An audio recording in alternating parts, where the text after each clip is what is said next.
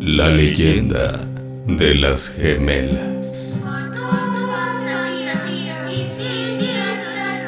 Les preparó el almuerzo y salieron a la calle apresuradas, como cada día. Llevaba a sus hijas gemelas al colegio. Caminaban tarareando una canción y agarradas de la mano cuando el teléfono sonó desde su bolso.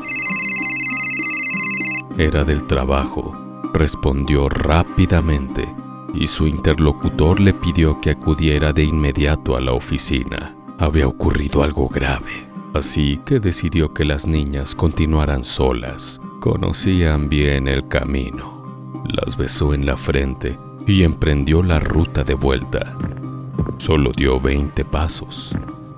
A sus espaldas, el ruido de un fuerte golpe, seguido de un frenazo, hizo que volteara la cabeza con una expresión de horror en el rostro. Los cuerpos de las dos pequeñas yacían inertes bajo un camión.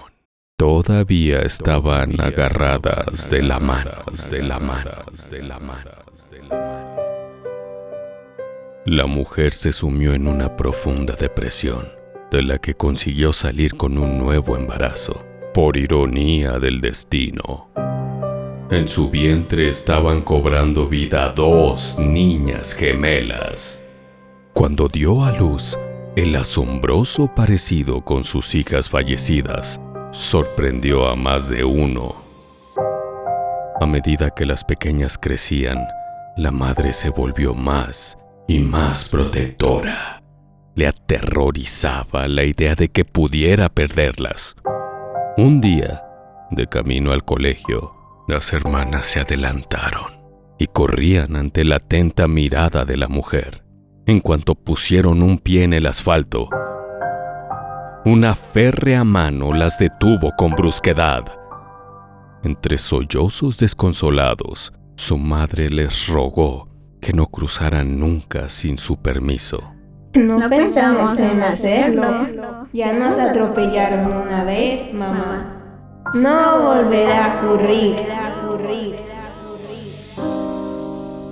Desde entonces, algunos viajeros aseguran que al pasar por ese tramo, unas interferencias se cuelan en la radio. El tarareo de unas niñas.